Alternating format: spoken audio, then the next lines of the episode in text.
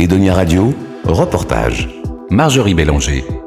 La Ligue contre le cancer s'investit dans les actions de prévention, dans l'aide aux malades et dans la recherche. La recherche médicale permet d'avoir aujourd'hui des traitements de plus en plus efficaces.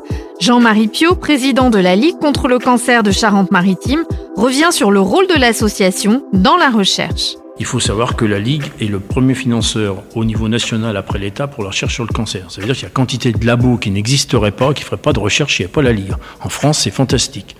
Et on avait un défenseur très brillant de ça, c'était Axel Kahn, malheureusement avant ses disparitions, qui était quand même un chercheur de renom, qui a porté haut le, flambeau de la Ligue dans ce domaine-là, et qui, euh, voilà, qui a donné une lisibilité très importante.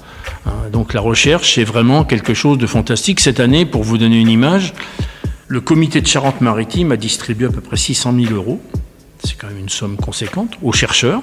Alors, après expertise des dossiers, etc. Donc, cette remise d'ailleurs de, chèques aux chercheurs a été faite euh, dans l'hôtel de région de Charente-Maritime, avec lequel on a d'excellents rapports.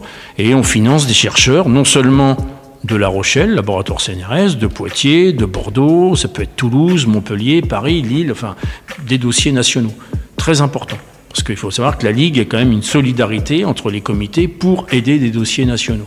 Et puis des dossiers locaux, puisque les, les personnes qui donnent localement par exemple la course des demoiselles à Rochefort, quand ils donnent localement, ils me disent bah oui, mais nous on veut que notre don local, il aille à la recherche locale s'il y en a une. C'est très important, donc il faut, faut, vraiment qu'il y ait un équilibre entre les deux et il faut le trouver. Donc la recherche occupe une place euh, fondamentale encore. Est-ce qu'on peut dire qu'aujourd'hui euh, la recherche a réellement, euh, réellement progressé? Est-ce que vous avez des nouvelles pistes de bah, La recherche progresse globalement. Bon, j'ai pas amené de chercheurs avec moi, puis là j'ai moi j'ai ma Là, je suis président de la Ligue, donc je n'entre pas trop dans le domaine médical. Dans le domaine recherche, ce que je peux vous dire quand même, c'est que les traitements, les traitements sont de plus en plus ciblés. C'est ça qui est très important. Chaque cancer est considéré comme un cas particulier qu'il faut traiter de façon particulière. C'est ça qui est vraiment très important.